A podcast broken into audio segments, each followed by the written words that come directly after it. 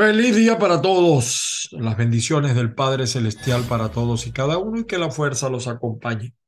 Yo soy Ángel Monagas y estás en el canal de YouTube Factores de Poder. Este es el programa Caiga quien caiga sin censura.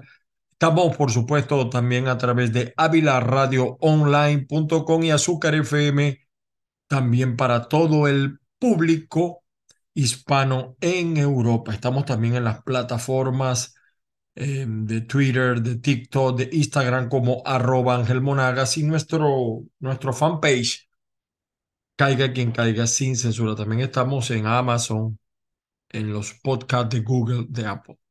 Bueno, miren, venimos de pasar una semana, a pesar de que es una semana santa, un, un poco convulsionada o bastante yo no diría que un poco, bastante, bastante convulsionada porque se han producido unos hechos y es importante, es importante que la gente sepa la verdad tras esta decisión de la Corte de la Haya, del Tribunal de la Haya, como le decimos popularmente en el jergot, en la jerga eh, jurídica. Fíjense, no se ha dicho todo lo que es, ni se puede decir, y un programa es insuficiente para decirlo, pero las cosas no son lo que parecen ser.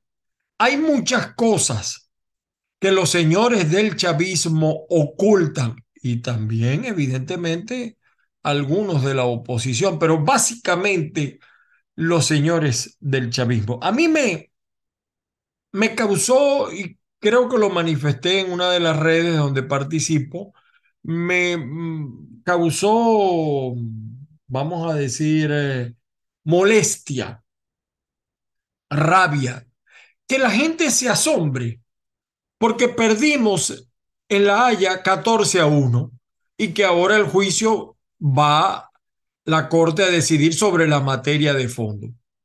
¿Cómo nos puede extrañar eso?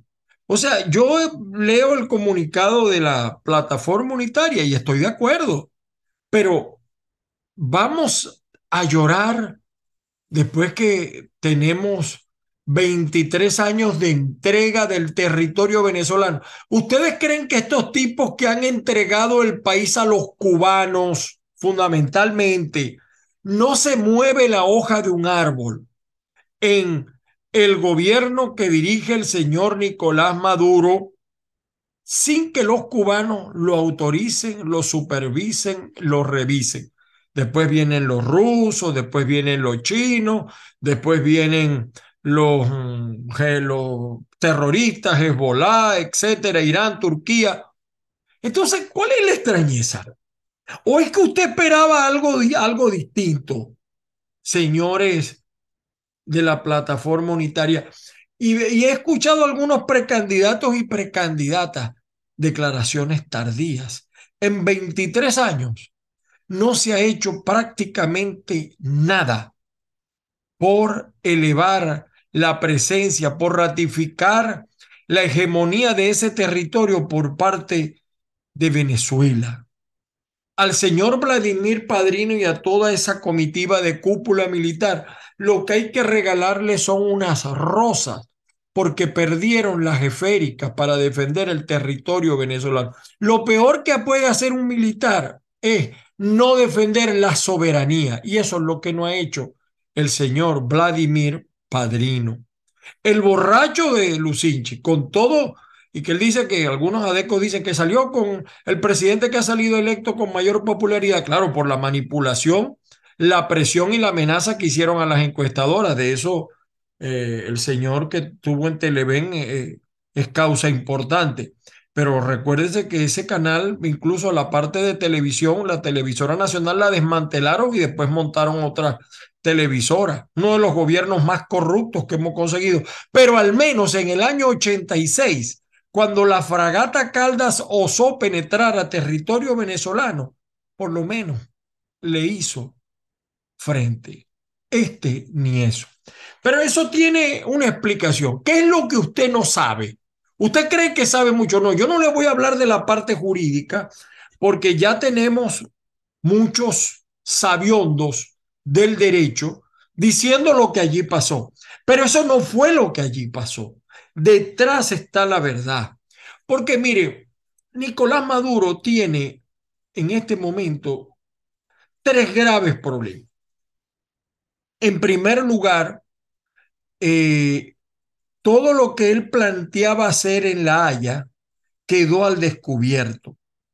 Lo malo es que también lo va a afectar en la Corte Interamericana Internacional de Justicia, es decir, la averiguación de carácter penal que tiene él. Pero en La Haya, cuando tú dices Venezuela, nadie se quiere ni siquiera acercar para favorecer en lo más mínimo a Nicolás. Sin embargo, la Corte Penal Internacional, que es otra cosa, es un organismo de lentos pasos y además em, para ejercer la jurisdicción es difícil porque no tiene mecanismo. Y aquí nada, aunque aquí nada puede descartarse. Lo segundo, Maduro en el caso de José Luis Ramírez se dejó llevar por la rabia, por no haber tenido el dinero para pagar el lobby que les dije en programas anteriores de La Haya y desembocó todo ese odio contra Taret que se le escapó de las manos en un principio eh, y lamentablemente seguir para él lo que los cubanos ordenan es obligatorio, porque ellos son los que mandan. los cubanos no, la, dictadura cubana, no el pueblo cubano. Eh, y nosotros pues observamos eh, que Maduro además tiene poca maniobrabilidad para controlar los daños en la esfera local, por lo que vamos a decir solo se mueven las esferas locales el señor Nicolás. El tercer gran problema que tiene Nicolás es el geopolítico. La situación de Taret lo confronta a Hezbollah y a los cubanos. Venezuela es hoy más estratégica, óigase bien, para Hezbollah y para Cuba. Y, y, perdón, para Hezbollah y Cuba va a tener muchas dificultades para lograr esa cohabitación, sobre todo, aunque algunos se ríen, no es descartable que se está negociando la salida de Nicolás. De la arrechera de Maduro empezamos a sentir o a ver el terror de los que tienen, los que están allí. Delcy Rodríguez, la inefable Delcy Rodríguez, se convirtió en un target para Hezbollah lo que la debe tener muy atemorizada, por supuesto. Fíjense, yo recuerdo el 28 de abril del 2002. 28 de abril del 2002, es decir, unos días después de lo que pasó el 2, el 11 y 12 y 13 de abril. Maduro nombra a Taret, el ministro del Interior, y lo sacó de la vicepresidencia. Allí pasaría tranquilo los días hasta que, mm, miento, miento, miento. Eh, ahí nombró, ahí nombró fue a, a Diosdado. Recapitulo, nombró a Diosdado y lo saca de la vicepresidencia y lo nombra en, en el Ministerio del Interior. Creo que esto lo expliqué en programas pasados. La rabia de Nicolás estalla cuando ve a Diosdado en una revista y entonces se han ido, la, rabia de Chávez eh, estalla. Y de allí han venido una serie de hechos eh, que han venido a lo interno del chavismo enfrentando, enfrentándolo. Eh, eso, no, eso molesta mucho, por supuesto, a, al señor mm, Maduro, lo molestó mucho. Y, hay otras cosas que se, que se nos pasan por alto porque son muchos hechos. De verdad que son muchos hechos. Pero fíjense, a, Cota Carles, me, estaba recordando ahorita esto y no puedo dejar de contárselo, eh, eh, eh, que era un personaje popular, el hombre del eructo, se acercó a la Embajada de Cuba a ponerse a su disposición. Eh, y ellos le pidieron, Cuba le había pedido apoyo a Costa Carles para el plan de la patria. Tres mil entrenadores cubanos regresaban a Cuba y los, todos los enseres que requerían se llevaron más de 300 contenedores a Cuba. Eso creo que algún medio aquí también lo cubrió, lo cubrió de verdad. Eh, lo cierto es que estamos en medio de una situación donde no solamente tiene que ver el narcotráfico, el envío de droga, las confrontaciones internas. Y fíjense que en el 2008, en víspera de las elecciones regionales, Chávez acusa a Costa Carles de traidor y lo execró del chavismo. ¿Por qué eso no ha ocurrido con otro? Todo tiene una explicación y todo tiene un porqué aquí. Eh, ¿Ustedes se acuerdan cuando vinieron los, mm, llamaron los expedientes, eh, una lista que sacaron algunos periodistas eh, sobre algunos hechos? Ahí aparece un hombre como Néstor Menéndez, es un testaferro, por cierto, zuliano, y, aparece allí ese, este Néstor Menéndez está en la lista Falciani, mejor conocida como la Sweet League. Algo así, me disculpan el inglés, el mal inglés, como diría el hombre de, de los cursos estos que, que ofrecen vía internet. Lo cierto es que después que aponte a ponte lo lapidan, lo liquidan, este personaje se hizo el loco y lo dejó en la carra plana y vuelven otra vez los cubanos. La postura de Cuba es allí donde quiero llegar, pero lamentablemente no quiero aburrirlos con el tiempo. La postura de Cuba frente al Esequibo ha sido siempre, siempre, siempre la de reconocer que le pertenece a Guyana, que es el país más grande del CARICOM. El país cuya constitución dice que es socialista y ha tenido un apoyo irrestricto de Cuba y de Caricón en sus reclamos. Yo recuerdo mucho en el gobierno de Luis Herrera, yo fui de esos jóvenes que acompañaron a Brugger Caría, a Charles Brugger, pero no al, no al jurista, sino al, al personaje relacionado con la soberanía.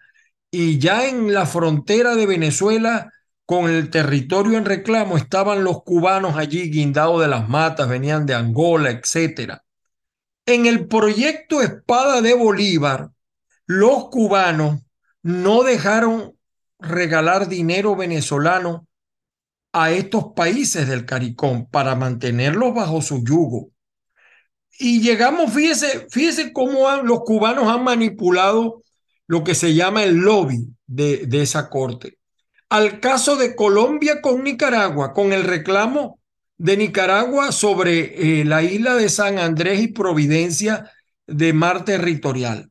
La postura de Cuba frente al Esequibo ha sido siempre eh, la misma. No ha cambiado a lo largo de los años. No ha cambiado. Y, fíjense que eh, Cuba se prestó a dañar los intereses de Colombia, vamos a ver qué hace el señor Petro, para considerar la, eh, o para cuestionar la soberanía de Colombia sobre esas islas y el, extenso mar territorial que supuestamente tiene Nicaragua sobre áreas marinas y submarinas. Y, y fíjese cómo esa decisión de la Corte Interamericana de Justicia perjudicó abiertamente a Colombia y solo le reconoció derechos sobre las costas cercanas, es decir, 12 millas náuticas. Todo lo, todo lo demás es territorio de Nicaragua.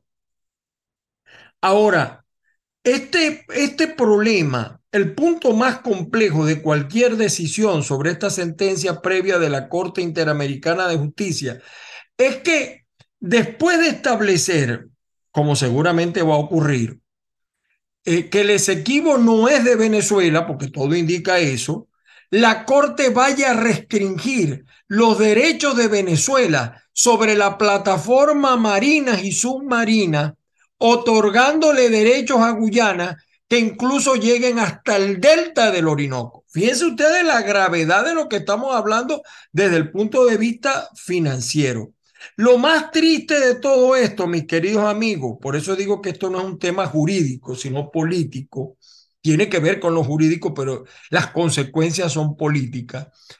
Con el dinero de PDVSA, con el dinero de PDVSA venezolana, la Cancillería de Cuba fortaleció aún más su diplomacia, que fue usada contra Colombia y que ha venido siendo usada contra Venezuela en la misma corte. Padrino López es un responsable porque él está como amortizado. El descontento general de los niveles inferiores de las Fuerzas Armadas se ha intensificado. Su autoridad ya no es un credo. La salida del almirante Ceballos del CEO le quita una pieza clave a, a, Padrino y a Maduro. Si, si nosotros escuchamos bien lo que dijo Delcy, eh, por, por una parte la atención de Iván Gil y de Padrino López, y por otro la total desorientación de, de Delcy. Es increíble. Eh, ella fue personalmente a la Corte Internacional de Justicia y realizó una exposición. Ella creía que se lo estaba comiendo, pero ustedes saben que hay cosas que una persona no tiene y el que nace barrigón y que lo fajen chiquito. Ella fue bajo el amparo de la inmunidad diplomática de la ONU, porque recuerden que ella está sancionada y no puede ir a Europa. Ahora vamos a las interpretaciones de Maduro. Maduro tiene pocas opciones y el apresto operacional de las Fuerzas Armadas Nacionales está en el mínimo para que se sepa. Pero vamos a lo anterior. Si entendieron que los cubanos le están mostrando la puerta de salida a Maduro muy diplomáticamente, muy inteligentemente, algunos dicen, no, Maduro está, no, no, porque los cubanos juegan a ellos, a sus intereses. Y en este caso, los cubanos están hiper, super, maxi comprometidos con Guyana por el interés del petróleo porque además le han venido disminuyendo la cuota, de, a pesar de todo lo que le dan, le han venido disminuyendo la cuota de petróleo.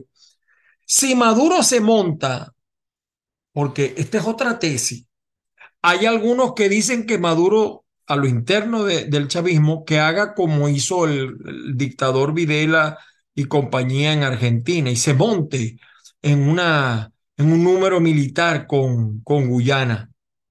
Si eso llegase a ocurrírsele a Nicolás, los cubanos se lo despachan primero, mucho primero que lo que se lo que, que, también lo hicieron con Hugo Chávez.